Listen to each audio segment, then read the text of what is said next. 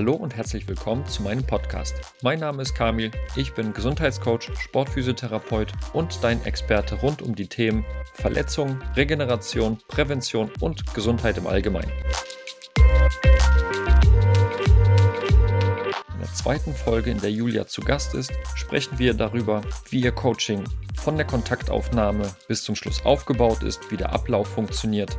Wir sprechen genauer über Inhalte ihres Coachings, so zum Beispiel die Laborwerte, Frauengesundheit, aber auch um ihre eigenen Trainingsroutinen und ihre Erfahrung mit Kraftsport bei Frauen und was das vielleicht für ihre Kleidergröße zu bedeuten hat. Du hast ja äh, in deiner Arbeit ein Online-Konzept auf die Beine gestellt. Mhm. Arbeitest du hauptsächlich mit, äh, mit deinen Klientinnen online oder gibt es auch mal eins zu eins Training im, im Studio? Ja, ich würde sagen, 80 Prozent läuft online. Und hier und da kommt es definitiv vor, dass ich mit Mädels eins zu eins trainiere. Ähm, es kommt durchaus mal vor, dass ich Klientinnen habe aus dem gleichen Fitnessstudio, wo ich selber auch trainiere. Da freue ich mich natürlich dann auch sehr drüber. Und Termine, die ich dann sonst vielleicht online als eins zu eins äh, Videocall stattfinden lassen würde innerhalb des Coachings, sage ich dann halt auch gerne mal, komm, wir verschieben das aufs Studio und treffen uns wirklich persönlich. Genau, und sonst habe ich ähm, außerhalb vom Coaching habe ich auch hier und da noch Personal Training Kunden, aber das ist dann abseits vom normalen Coaching, sage ich jetzt mal. Gibt es denn bei dir in der, in der täglichen Arbeit äh, mit den Klientinnen No-Gos oder Must-Haves, wo du sagst, also das ist auf jeden Fall immer Bestandteil oder äh, meines Trainings oder das darf nicht passieren, ansonsten kann ich mit dir nicht arbeiten? No-Gos würde ich sagen, alles, wofür ich nicht qualifiziert bin, gerade in die psychische Richtung. Also eine akute Essstörung, die nicht in Behandlung ist, sag ich, mache ich nicht, möchte ich nicht, bin ich nicht qualifiziert für. Ähm, es kam durchaus schon vor, dass ich das Ganze begleitend gemacht habe als Coach, aber dass diese Klientin gleichzeitig auch in Behandlung war bei einem Therapeuten und das Ganze entsprechend abgesprochen war. Dann funktioniert es auch ganz gut. Aber es kam auch durchaus schon vor, dass ich, wenn ich gemerkt habe, okay, da sind einfach Verhaltensmuster, die sind nicht so ganz richtig und das ist hier nicht mehr mein Kompetenzbereich, dass ich da dann auch wirklich empfohlen habe, sich nochmal Hilfe auf einer anderen Ebene zu holen. Da würde ich sagen, sind die No-Gos, wo man auch einfach als Coach eine Linie ziehen muss und nicht. Leider gibt es das auf diesem Markt, dass andere dann sich denken, ach ja, ich versuche jetzt einfach weiter zu betreuen, äh, damit ich mir das Geld einkassieren kann. Dabei ist es halt weit entfernt von deren Kompetenzbereich und die Verantwortung würde ich nicht tragen wollen. Auf gar keinen Fall. Wenn du jetzt gerade von Essstörungen zum Beispiel gesprochen hast, das ist dir schon mal passiert, dass du mhm. Klientinnen hattest, die mit solchen Problemen zu dir gekommen sind? Mhm. Ja. Würdest du sagen, ist das ein, eine Krankheit, ein Problem, das eher in jüngeren Jahren auf, auf die Frauen trifft oder auch noch in, in später, im späteren Verlauf? Teils, teils. Aber die Erfahrung, die ich gemacht habe oder die Berührungspunkte, die ich hatte, lagen immer in der Vergangenheit. Vieles schon im, im Kinder- und Jugendalter, was sich aber durchaus bis ins Erwachsenealter gezogen hat oder einfach Verhaltensmuster hinterblieben sind von aus der damaligen Zeit. Das also was ich noch nicht hatte, dass eine Klientin im Erwachsenenalter eine Essstörung entwickelt hat. Gibt es mit Sicherheit, hatte ich aber jetzt noch nicht, noch keine Berührungspunkte mit. Also bei mir war das wirklich eher äh, Mädels, die in der Vergangenheit eine Essstörung hatten und entweder noch akut drinne waren oder eben einfach noch gewisse Verhaltensmuster von damals mitgebracht haben. Und Mädels, die auch schon mal therapiert wurden, das ist dann auch noch mal eine andere Sache. Die sagen mir dann, ich hatte eine Essstörung und eine Essstörung wirst du auch meiner Meinung nach nie zu 100 Prozent los. Du lernst aber damit umzugehen, wenn du in Therapie gehst. Das ist halt immer das Wichtigste, dass du es halt behandeln lässt. Und Mädels, die dann in Therapie waren und danach in ein Coaching kommen, das, damit lässt sich auch umgehen. Aber jemand, der akut in einer Essstörung drinne ist und die noch nicht behandelt worden ist oder auch akut nicht behandelt wird, da ist der erste, erste Schritt dann halt erstmal zur Therapie.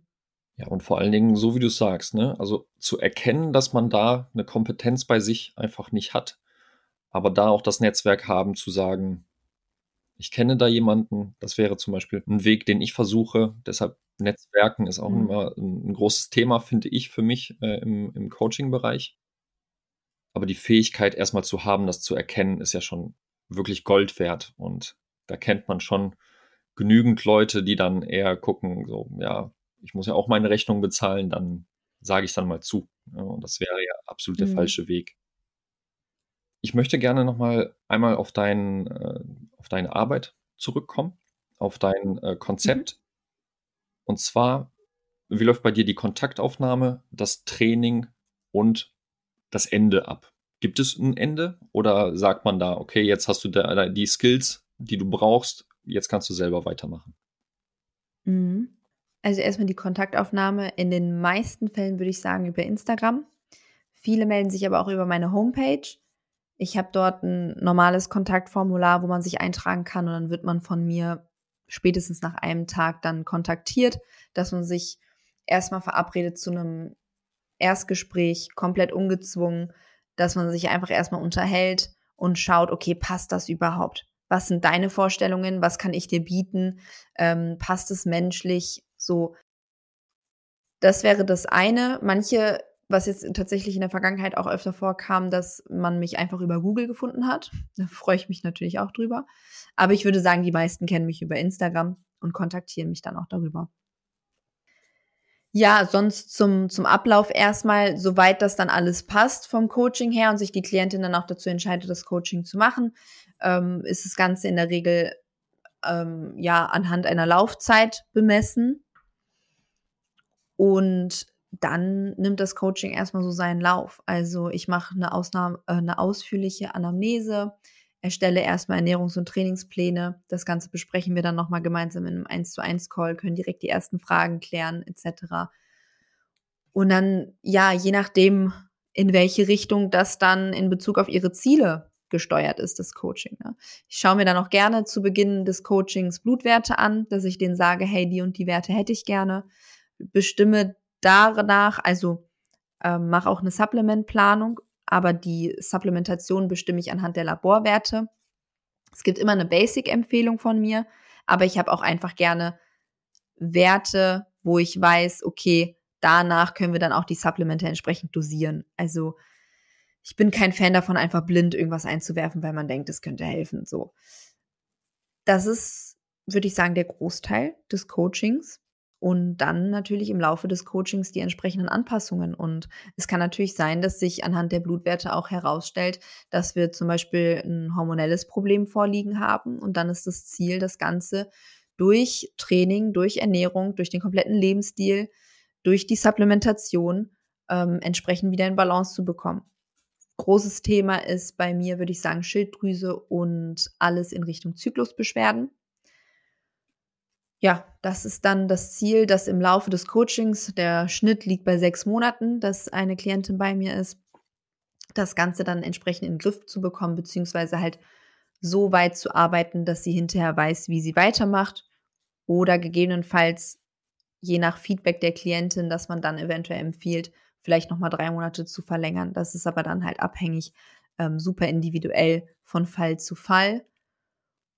Aber der das Ende des Coachings, danach hattest du ja gefragt, ist in der Regel an der Laufzeit bemessen, plus halt daran, wie sich die Klientin fühlt, wie sicher sie sich fühlt, ob sie von sich aus sagt, okay, ich weiß jetzt, wie ich weiterzumachen habe, ähm, ob ich ihr sage, dass ich kann dich jetzt laufen lassen sozusagen, ähm, oder hier und da würde ich gerne noch mit dir dran arbeiten, da ist noch Bedarf. Das ist dann halt von Klientin zu Klientin unterschiedlich. Hast du es schon mal geschafft, einer Klientin so viel Lust auf den Sport zu machen, dass, dass sie auch mit Wettbewerben angefangen hat? Ähm, ja. Na, fast. Witzig, ja. Ähm, also ich habe tatsächlich schon mal eine Klientin auf die Bühne vorbereitet, aber sie kam schon von Anfang an mit dem Willen zu mir. Und ich hatte zwei Klientinnen, die sich im Laufe des Coachings ja nicht dafür entschieden haben, aber gesagt haben, die könnten sich das in Zukunft vorstellen, haben sich das Ganze aber selber von Zeitraum her noch offen gelassen, wann und haben sich dann aber im Endeffekt doch dagegen entschieden. Bei beiden Mädels aber aus, auf jeden Fall aus bestimmten Gründen, dass die dann gesagt haben, auch im Zuge meines Coachings, dass denen aktuell die Gesundheit, gerade die hormonelle Gesundheit, gerade wichtiger ist und eine Wettkampfvorbereitung da halt einfach kontraproduktiv wäre. Du hattest vorhin auch von äh, Laborwerten gesprochen. Mhm. Hast du, äh, du hast auch gesagt, dass du eine eine Standardprozedur hast, Standardlaborwerte, die du gerne nimmst. Was ist da alles so vertreten? Schilddrüse hattest du jetzt erwähnt. Ja, ich teile das immer so ein bisschen auf, auch ähm, anhand des Budgets, weil da kommen natürlich dann auch entsprechende Kosten zusammen. Ich würde mal sagen, so die Basics, ja, Schilddrüse definitiv, gewisse Mineralien, also Mineralstoffe, gewisse Vitamine, dass ich schaue, wie sind die Mikronährstoffe, ja, Richtung Cholesterin, Fettstoffwechsel, solche Sachen auch immer ganz interessant. Wie gesagt, Schilddrüsenhormone, ganz, ganz wichtig. Ferritinwert auch äh, gerade bei Frauen immer ein Thema. Und gegebenenfalls je nach Szenario auch Sexualhormone. Wo, wo siehst du da die meisten Mängel im Labor? Also Ferritin hattest du jetzt gesagt, alles was mit Eisen zu tun hat, ist immer ein Thema. Mhm. Ja, ich hatte noch nie eine Klientin mit einem guten Eisenwert, wo ich gesagt habe, okay, da müssen wir nichts dran machen. Noch nie. ja, Ferritinwert auf jeden Fall immer die größten Mängel, Schilddrüse auch. Schilddrüse ganz, ganz oft das Thema, dass ich frage dann, was hat denn der Arzt zu den äh, Werten gesagt? Und dann heißt es, wären am, am Rand, aber noch in Ordnung. Ja, und dann man. Ja, und dann gucke ich mir die Schilddrüsenwerte halt an und sage, ja, nee. Ich würde sagen, das ist nicht mehr ganz am Rand, sondern das ist schon nicht gut. genau. Also Schilddrüse viel, ja. Und je nach Szenario ähm, Sexualhormone, vor allem wenn die Pille genommen worden ist und relativ, eventuell relativ frisch abgesetzt worden ist, da natürlich auch äh, sehr viele Mängel. Und ja, das würde ich, würde ich sagen. Aber in den meisten Fällen ist es wirklich die Defizite Ferritin, Schilddrüsenhormone und teilweise auch ein bisschen ähm, Mikronährstoffe. Auch Omega-3-Index oft zu niedrig. Solche Geschichten, ja. Ich bin ja ein Riesenfan, wenn die äh, Frauen zum Frauenarzt gehen und der dann die Pille verschreibt, weil Probleme bestehen. Was, man, äh, was man sich dann für weitere Folgeprobleme noch reinholt. Ähm, da wird man auch gerne mal abgewunken ja. mit, ähm, ja, dann müssen sie Eisen supplementieren oder das supplementieren. Aber wenn die Aufnahme in den Körper nicht stimmt, da kann ich auch reinschütten oben, was, was ich möchte, aber es wird einfach nicht ankommen. Ja, ja, Klassiker. Vor allem, wenn man sich halt die Pille mal anschaut, also es wird immer gesagt, damit werden die Hormone, der Hormonhaushalt in Balance gebracht. Und das ist halt, also da kann ich nur drüber lachen. Das ist halt völliger Schwachsinn einfach. ich habe mich schon genug drüber aufgeregt, aber ähm, es wird als so eine Schönheitspille verkauft. Du hast schöne Haut, schöne Haare, keine Stimmungsschwankungen. Ja, weil du halt einfach komplett äh, einfach auf eine Linie eingestellt wirst. Natürlich hast du keine Hoch- und keine Tiefs. Und wenn man sich mal anguckt, es wird ja gesagt, man hätte dann man würde dann Hormone nehmen, aber diese Hormone sind in keinem Fall den körpereigenen Hormonen zu vergleichen. Die, wenn man sich das mal die Wirkweise, sich das nebeneinander anguckt, was macht dieses Hormon, sei es jetzt Östrogen, in meinem Körper, das körpereigene, und was macht das, was man in der Pille vermeintlich vor, vorfindet, es findet immer das Gegenteil statt. Diese Hormone machen das komplette Gegenteil von dem, was unsere körpereigenen Hormone machen und halt auch dadurch machen sollten. Da kann man nicht von einem natürlichen oder balancierten Hormonhaushalt sprechen. Das, ja, das, ähm, und halt wirklich das Thema Symptombehandlung, keine Ursachenbehandlung. Wie viele Frauen auch schon wirklich in Wechseljahren und so, wo, wo Verhütung eigentlich gar nicht mehr das Thema ist, die Pille nehmen wegen Migräne und solchen Geschichten. Weil, weil man einfach nicht auf Ursachenbehandlung geht. Oder anders, anderes Szenario, wie viele Mädels in so jungen Jahren schon die Pille nehmen, wo Verhütung auch noch gar nicht das Thema ist, weil Menstruationsbeschwerden, weil pubertierende Akne, ja, die Pille regelt alles. Mehr oder das ist ja auch immer interessant, wenn man jetzt im, im Sport guckt, sei es Radsport oder auch Bodybuilding, wie auch immer, und man sagt, ähm, ja, der dopt bestimmt oder der, der ne, haut sich irgendwelche Hormone rein, damit er leistungsfähiger wird. Aber was sich Frauen halt mit so einer kleinen Pille äh, in, in, den Körper hm. reinholen, mhm. ne, was für eine, für eine ähm, Hormonbombe. So wie du sagst, mhm. also da ist ja gar nichts an der Ursache gemacht. Da ist ja nur einfach ein Schleier drüber gelegt worden und ja. Patientin ist glücklich und dann ist der Arzt auch glücklich. Ne? Vor allem dieser Schleier, das habe ich halt auch extrem gemerkt und das ist auch das, was ich so erzählt bekomme, wenn ich mich mit Freundinnen oder so darüber unterhalte. Dieser Schleier bestimmt halt auch deine Stimmung.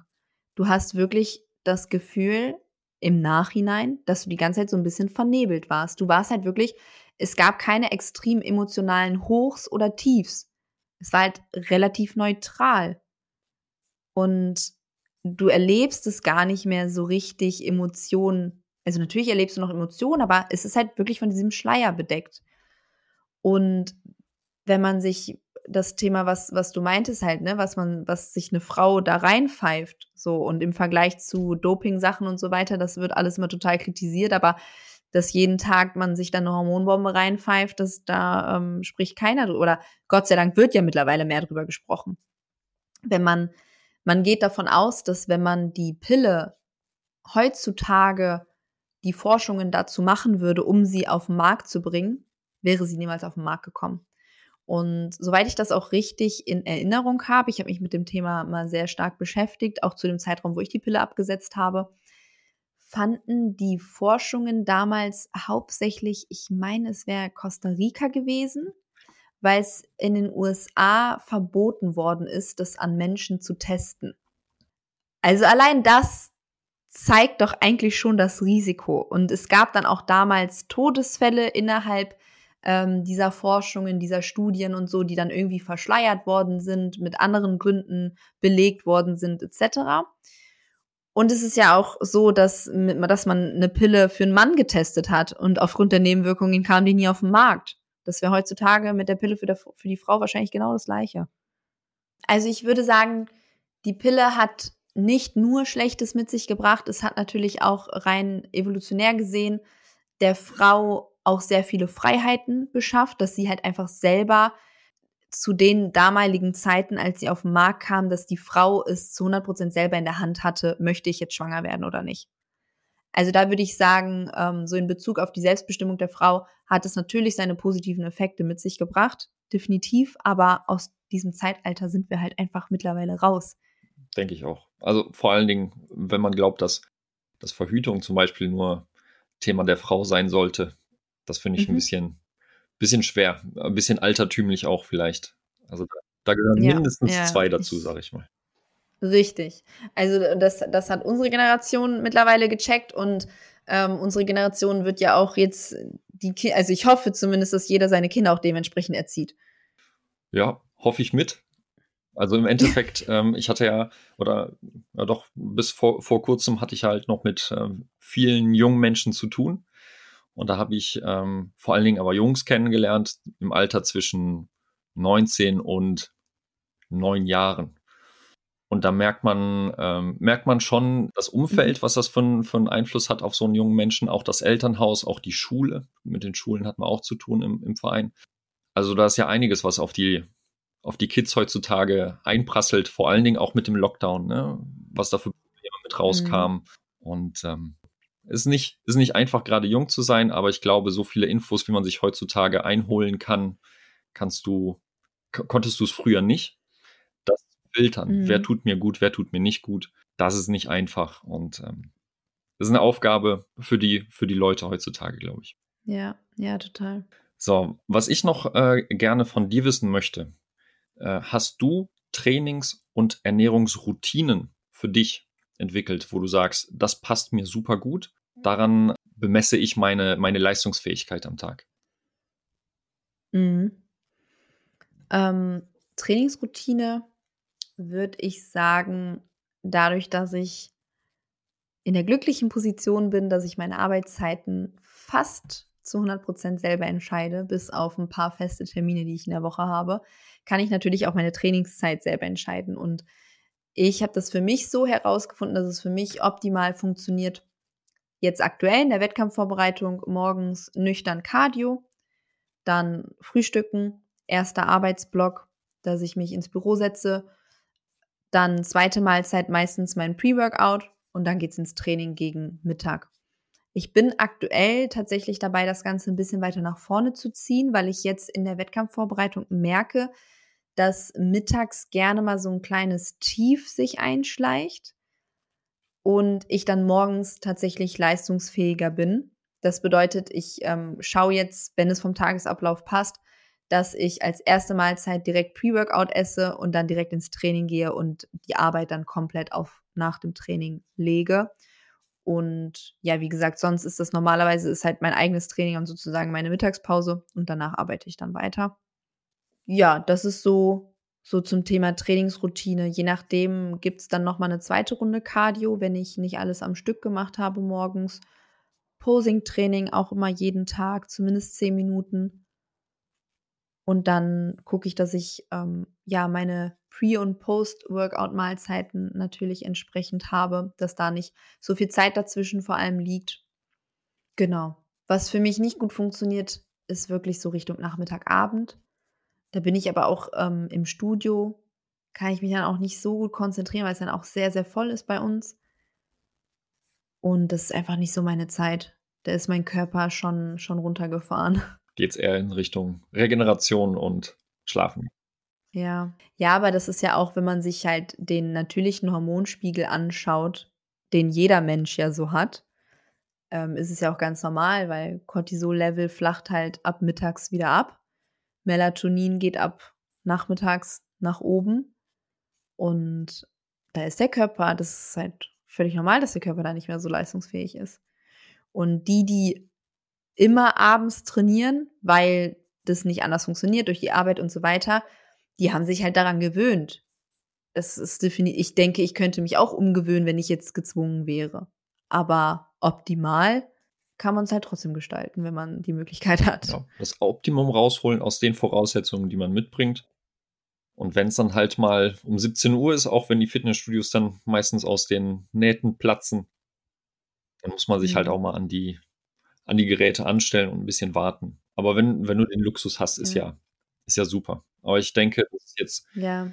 für, für Menschen, die, die Interesse, äh, Interesse hätten, mit dir zu arbeiten, sollte das, denke ich mal, jetzt nicht ähm, hinderlich sein, zu denken, ach, ich, ich kann doch am Tag gar nicht, gar nicht so viel trainieren, das, das lohnt sich ja.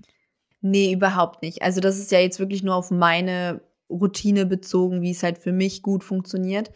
Aber ich schaue natürlich in der Zusammenarbeit mit der Klientin, wie funktioniert es für diese einzelne Klientin gut. Also nur weil für mich das halt so funktioniert. Ich weiß natürlich, dass andere ähm, ganz normal sich an Arbeitszeiten etc. halten müssen. Manche haben Gleitzeit, da funktioniert es dann vielleicht auf den Morgen auch zu schieben, wenn die nicht um äh, sieben oder um acht schon im Büro sein müssen. Aber da schaue ich dann natürlich, dass man gemeinsam guckt, okay, ähm, wie integrieren wir das am besten in den Tagesverlauf und auch in den kompletten Wochenverlauf. Also wenn mir eine Klientin sagt, ähm, ich kann nur drei, nur in Anführungsstrichen, das ist ja wunderbar, ne? Äh, drei bis viermal die Woche trainieren, dann klar, kriegt die, da, kriegt die jetzt keine sechs Trainingstage. Mal abgesehen davon, dass ich das eh in den seltensten Fällen sinnvoll finde. Also bei mir hat keine Klientin in der Regel mehr als fünf Trainingstage die Woche. Aber natürlich gehe ich da 100% auf das Szenario der Klientin ein, auf die Möglichkeiten, auf die zeitlichen Möglichkeiten, wie es am Tag passt, wie lang auch vielleicht eine Trainingseinheit sein kann wenn sie sagt, ich schaffe drei Einheiten, ich würde aber gerne eine vierte machen, die geht aber dann nur eine Dreiviertelstunde, dann ist das auch kein Thema. Also da gehe ich dann komplett nach den Bedürfnissen. Was sagst du zu Frauen, die sich nicht so sehr trauen, Sport zu machen, Kraft, äh, Kraftsport zu machen, weil sie Angst haben, in kürzester Zeit so viel Muskeln aufzubauen, dass, dass gar keine äh, Kleider mehr passen. Ist das realistisch? Ähm, nee. Also, ich nehme mich selber dann gerne als Beispiel und erkläre ihr, dass ich mein Leben, mein Lebensstil, meinen Schlaf, meine Ernährung, mein Training, meine Supplementation, alles zu 100% darauf ausgelegt habe, Muskulatur aufzubauen. Weil ich, und das bin, also ich war in meiner ersten Saison als Bikini-Athletin, hatte ich am Ende der Wettkampfvorbereitung zu wenig Muskulatur. Das ist jetzt zur zweiten Saison schon besser, aber auch noch nicht da, wo es sein sollte. So. Und das ist eigentlich, also das reicht ja schon als Beispiel genug. Ich habe ja alles in meinem Leben dazu perfektioniert, um die besten Voraussetzungen für Muskelaufbau zu schaffen und bin jetzt trotzdem in den letzten zwei Jahren nicht aus allen Nähten geplatzt. Und ich würde sagen, besseren Beweis kann man eigentlich fast nicht geben, weil der Körper sträubt sich eigentlich dagegen, Muskulatur aufzubauen. Weil das ist einfach zusätzliche Energie, die der aufbauen muss. Das ist, der Körper macht es nicht gerne. Und natürlich ist dann die Genetik spielt dann auch mal eine Rolle. Die einen bauen schneller auf, die anderen weniger schnell. Aber es ist bei keiner Frau der Fall, äh, nur weil die mal eine Handel in der Hand nimmt, dass die einen Oberarm von keine Ahnung was für einen Durchmesser hat. Das, das geht einfach nicht. Ich, also, und dann sage ich auch, ich wünschte, es wäre so einfach, wie du dir das vorstellst. Dann wäre ich ständig jetzt schon auf einer Olympiabühne oder so. Ist halt, ja. ist halt nichts, was äh, ohne, ohne Arbeit reinkommt, ne? Solche, solche Muskeln. Nee. Vor allen Dingen bei, bei Männern und Frauen ist das ja nochmal ein Unterschied.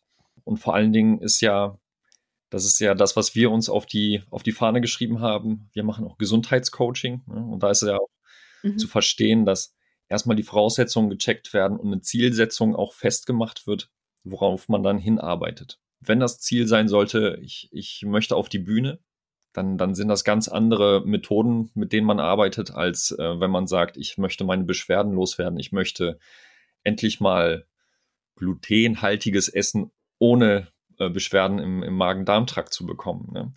Also mhm. das sind ja das sind ja verschiedene, so wie es vorhin gesagt hatte, verschiedene Rennen, die man, die man fährt und da ist man einen Vergleich machen, ist da immer schwer. Ja, ja, total. Julia, ich bin fertig. Ich habe meine Fragen gefragt, obwohl es noch ein paar gäbe, ähm, die mich noch äh, interessieren würden.